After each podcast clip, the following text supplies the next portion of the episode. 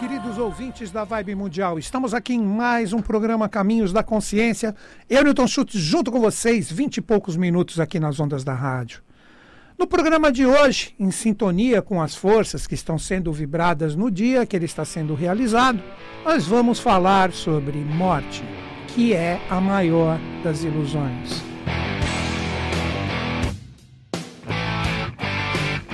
Nós temos todo ano essa celebração, vamos colocar assim, né? celebração no sentido de respeito, celebração no sentido de sintonia com os nossos ancestrais, com os nossos pais, avós, ou mesmo, não importa quem, tenha falecido aqui na realidade humana.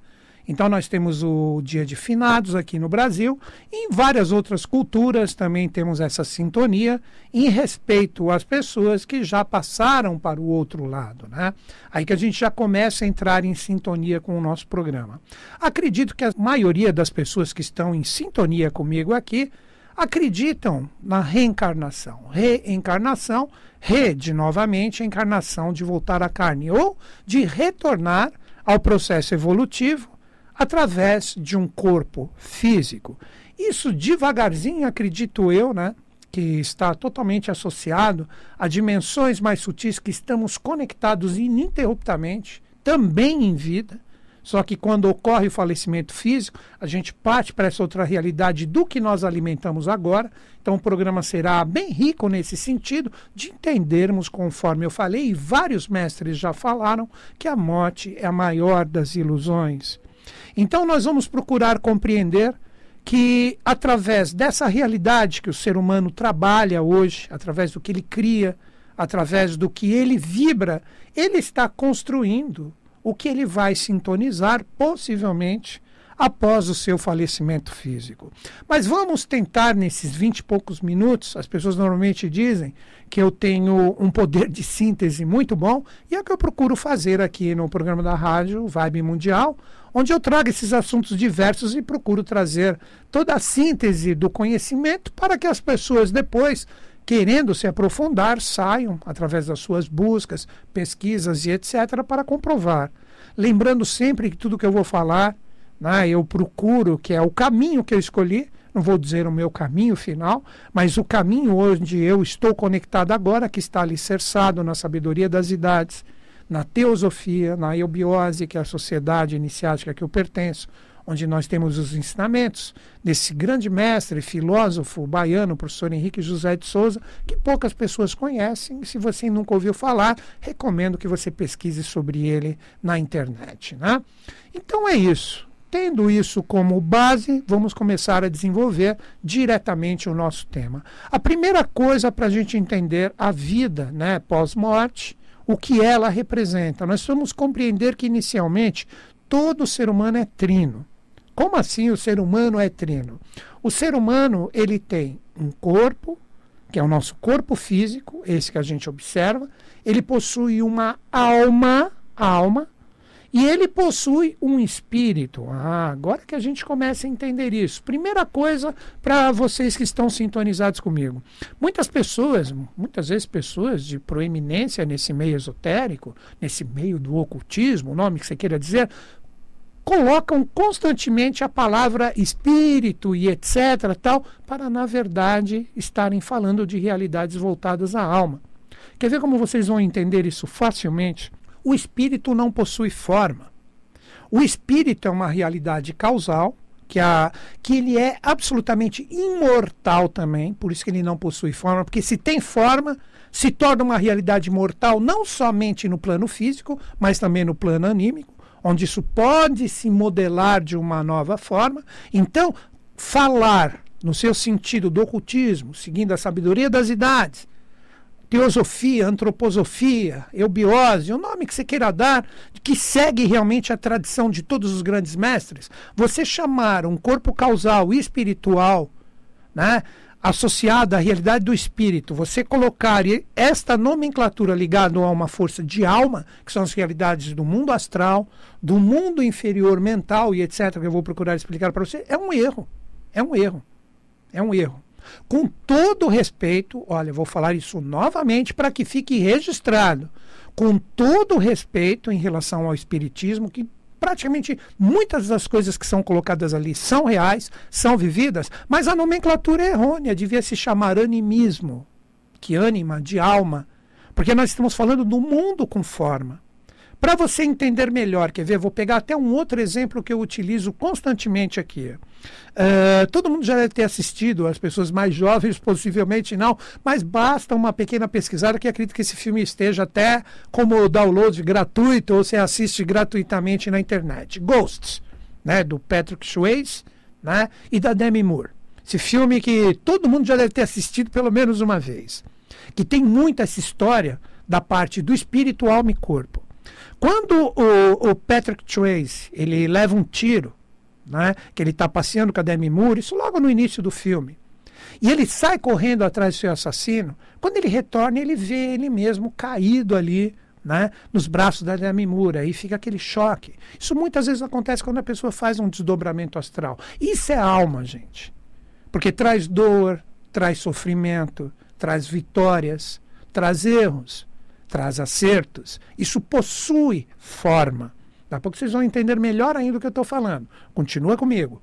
Então, esse corpo de aperfeiçoamento, que é o intermediário entre o corpo e o verdadeiro espírito ou corpo causal, é a alma que se modela constantemente. É que vem as realidades do mundo astral, todo mundo vê coisa e etc. Isso, vê mestre, vê problema, vê solução, tal, etc. No mundo astral, quando você não tem conhecimento e você faz uma viagem astral, que sinceramente hoje, você fazer uma viagem astral é uma coisa extremamente simples. Você aprendendo algumas técnicas, você começa a ter conhecimento de como isso faz. Mas se você não aprimorar sua consciência, você não vai passar de pequenas experiências bobinhas. Vai acreditar que está vendo mestre aqui, mestre ali, da verdade, não está sintonizando nada disso. É muito complicado. Porque no mundo astral tudo é, é ao contrário, é complicado. Tudo depende do estado de consciência da pessoa, do que ela sintoniza. Né? Mas vamos voltar para o exemplo do filme Ghost.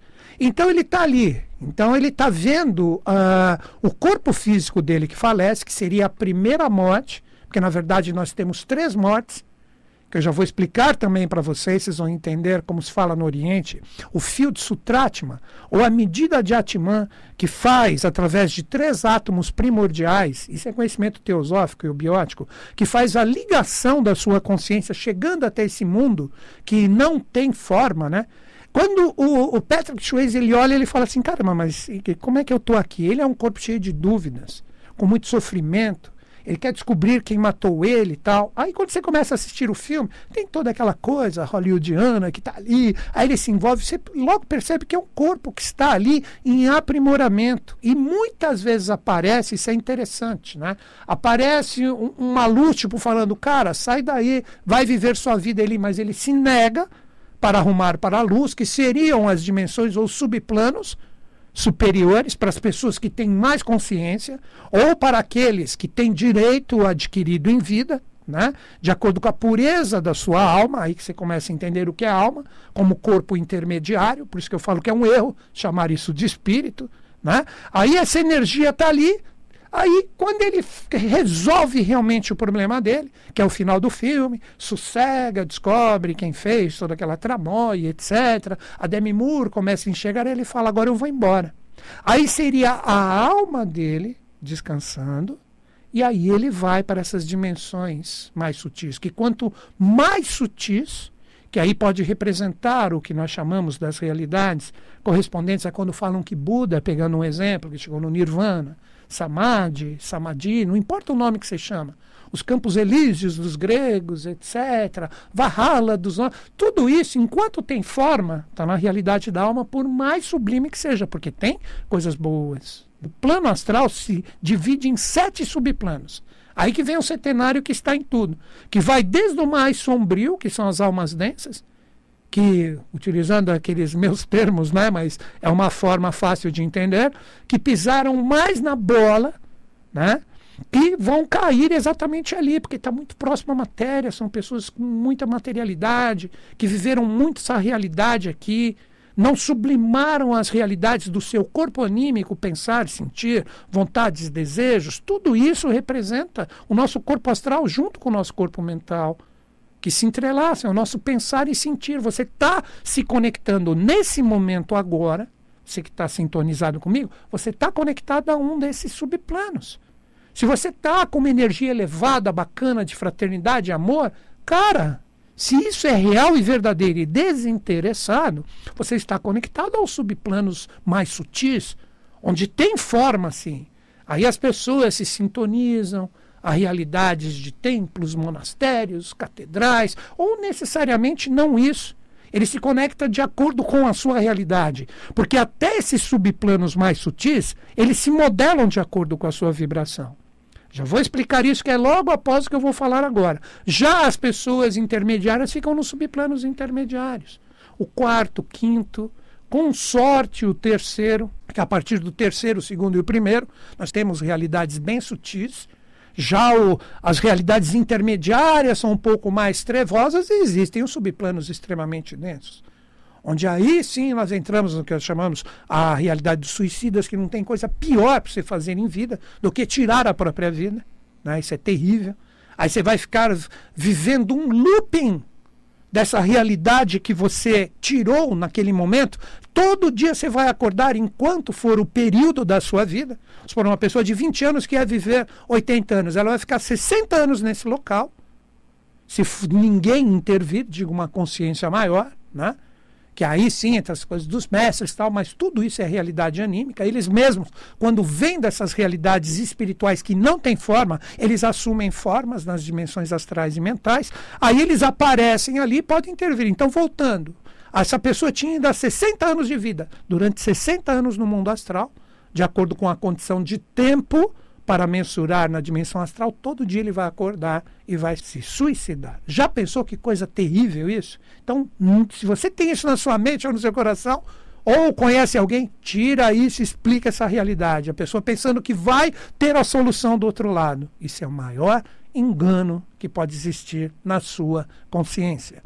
Porque você está criando agora suas conexões do outro lado que seria, na verdade, o mesmo lado do que você cria agora. Quer ver vocês entenderem? Vamos supor, uma pessoa que vive ali, de repente um budista ali do Tibete, da região de Lé, Ladakh, norte da Índia, Nepal, exemplo. Tem os seus monastérios, tem ali carequinhas, utilizando, é tudo questão de, de cada cultura, processo a sua conexão. Está ali com seus trajes. Quando ele falecer, possivelmente ele vai para um lugar muito próximo a isso. Por quê? Porque é o que ele viveu, é o que ele cultuou. Aí que está a realidade plástica ou modável do mundo astral, que é a primeira realidade do mundo pós-morte. Vocês estão começando a entender? E não é porque ele era um mongezinho ali que ele só tinha energia boa.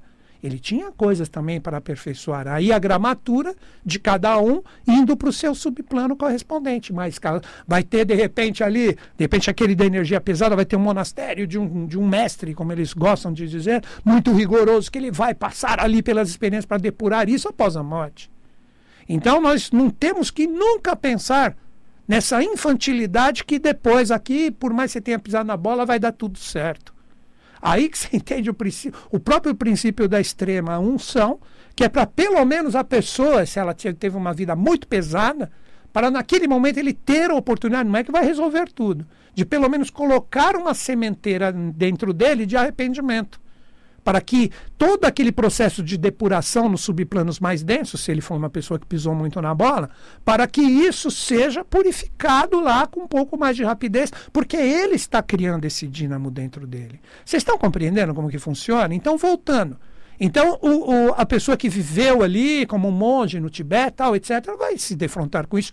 E é o índio, como a gente chama aqui, ele está ali curtindo a cachoeira, o rio, a montanha, isso é Deus para ele e de repente uma pessoa extremamente espiritualizada. Quando ele falecer, você vai jogar ele ali num subplano onde está sendo construído é, é, monastérios, igrejas, ele nem sabe o que é isso, ele fala, que loucura é essa? Ele vai ser colocado num local onde tem essas montanhas, onde tem essas realidades, que foi o que ele cultuou. Por isso que Cristo, todos os mestres sempre trazem ensinamentos incríveis. Na casa do meu pai tem muitas moradas. Vocês estão entendendo essas moradas? É a morada que cada um constrói em vida. É a morada que cada um constrói a sua realidade de acordo com a sua cultura, de acordo com o que viveu. Por isso que, como também ensinaram os grandes mestres, você não nasce numa família, Buda, se não me engano, falou isso. Numa nação, num estado, etc. Não importa, de uma forma aleatória. Você acredita ainda em cegonha que ali rompeu ali, você caiu ali. o, o, que na verdade ocorre é que você nasce exatamente ali onde você traz uma ligação kármica, karma no sentido de descarregar, viver, experienciar, desenvolver o máximo da sua energia para você encontrar Dharma. Estou utilizando termos orientais aí, não importa. Tudo tem um porquê. Então você, agora sim, Buda, antes de pensar em ser um ser espiritual, você tem que primeiro respeitar teu pai e tua mãe, por mais que você não se entenda com eles. Tudo isso, tudo isso está ligado ao processo do que nós vivemos aqui em vida. Então, este mundo anímico, acredito que agora ficou bem mais claro, ele corresponde a uma realidade absolutamente moldável. Assim como os seres que já estão imersos, imersos em realidades espirituais causais que não possuem forma, não é necessário forma, não é necessário cor. O tudo é o todo e o todo é o tudo. Ficou um pouco confuso agora, mas seria, na minha visão, uma forma de falar para vocês o que é a substância primordial, o que é o espírito, o que é a realidade dos seres que realmente estão imersos em tudo. Esses seres estão praticamente projetados nos minerais, vegetais, animais, seres humanos. Ou seja, eles compreendem a evolução como um todo. Eles não ficam presos numa realidade antropomórfica. A realidade antropo de homem mórfica de forma é aquela coisa que nós necessitamos ter uma forma. Para acreditar que estamos dentro de um lugar sagrado, você tem que estar dentro de um templo, dentro de um santuário, dentro de uma sinagoga. Não importa o nome do que você considera sagrado, num local sagrado, não. O sagrado, quando você está em samadhi, quando você está em nirvana, está em tudo. Por isso que Deus está em tudo, utilizando esse termo, poderíamos chamarmos de fonte criadora. Então, quanto mais o ser humano se libera da forma e das necessidades criadas e geradas por essa forma, mais ele se liberta da realidade anímica ou de alma, sublimando após a morte essa escada, seria como se tivéssemos 49 degraus. O que, que seriam 49 degraus? Cada um desses sete subplanos que eu falei do plano astral também possui sete sub-subplanos, vamos dizer assim. Então, na verdade, são 49 degraus. Então, a pessoa vai sublimando isso até que ela chegue verdadeiramente, cada qual no seu tempo, na realidade correspondente ao mundo espiritual, que é o Samadhi, que é o Nirvana, o nome que você queira dar, onde não existe forma, existe uma realidade pura do amor universal, pura da mente universal, da vontade universal. Ou seja, ele está imerso em tudo e todas as coisas, ele se torna colocando o sentido antropo ou humano, ele se torna um Deus. Mas já quando começamos a dar a forma para isso que não tem forma, já estamos errando no sentido da palavra espírito. Vejam que lindo isso. Porque quando a gente começa a dar forma para essas realidades, já estamos entrando nas realidades e necessidades anímicas. Ah, eu, eu tenho certeza que ele é legal porque ali é um mestre. Ah, eu tenho certeza disso, não sei o quê. E você está vivendo uma experiência que ainda está totalmente matizada de uma forma. Quando a gente começa né, a se soltar disso, aí sim a gente começa a entrar nas realidades espirituais, onde seria como se fosse a luz, a luz total. A luz que criou tudo e todas as coisas, entramos nas realidades de Shambhala, Shangri-La, o nome que você queira dar, né? que se der forma já começa a entrar nessas realidades. Mas eu não estou falando que o mundo da forma é errônea. A gente necessita desta realidade para evoluir. Isso que nós precisamos compreender. Nós necessitamos da forma para evoluir. Esta mesma realidade causal, como espírito que se reveste de uma alma, no mundo astral e mental, essa realidade vem para o mundo físico, como eu disse, reencarnar em uma possibilidade humana, vamos dizer assim, né? Claro que isso acontece de uma certa forma com todos os reinos, né? cada qual com a sua forma e projeção da própria consciência do reino que está se projetando, aí essa realidade vai cair exatamente numa família correspondente, num país, para que a evolução, como descarregamento e carregamento, isso é karma, isso é lei, tenha o seu propósito. Então, quando a gente começa a compreender isso, a gente começa a entender o verdadeiro sentido da alma, como eu havia falado. O ser humano, né, todos nós possuímos uh, uma realidade de três átomos primordiais. Um átomo físico é a única coisa que necessita. Por isso que não dá nem para você voltar com a mesma cara, com a mesma forma, porque é só um átomo ali que está presente, né? Isso não tem o menor sentido quando as pessoas falam ou criam filmes assim com a mesma aparência. Isso não é possível, porque tudo se dilui, né? Tudo se dilui. Então você tem um átomo físico, um átomo anímico ou de alma e um átomo espiritual que o fio que os une é esse fio de Sutratma, uma medida de Atman, que de acordo com o que você vai carregando mais, com a sua evolução, é o quanto você vive. Então, na verdade, nós temos três mortes: a morte física, a morte anímica, que é a segunda, quando você vai depurando a sua consciência nas dimensões astrais, como ficou bem claro, acredito eu agora, que é um mundo, nossa, de milhões de moradas, né? milhões de moradas, e esta realidade de bilhões de moradas, nem milhões, bilhões de moradas, porque cada um cria o seu mundo para que o verdadeiro seja ignorado, que é a realidade espiritual. Quando você sublima tudo isso, você vai ficar imerso nessa realidade do nirvana ou de samadhi, de acordo com o quanto você carregou de realidades espirituais verdadeiras no seu ser. Por isso, quando a pessoa é pouco evoluída, fica lá só um pouquinho, já volta e já retorna no processo de volta. De repente, se não existe a necessidade, a pessoa já atingiu como os grandes mestres da humanidade, essa sublimação de consciência está nas realidades espirituais, a terceira morte é quando ele retorna para o jogo para ajudar os outros, né? ou, na verdade, um ser humano comum que retorna para se revestir de uma nova realidade para continuar a sua evolução.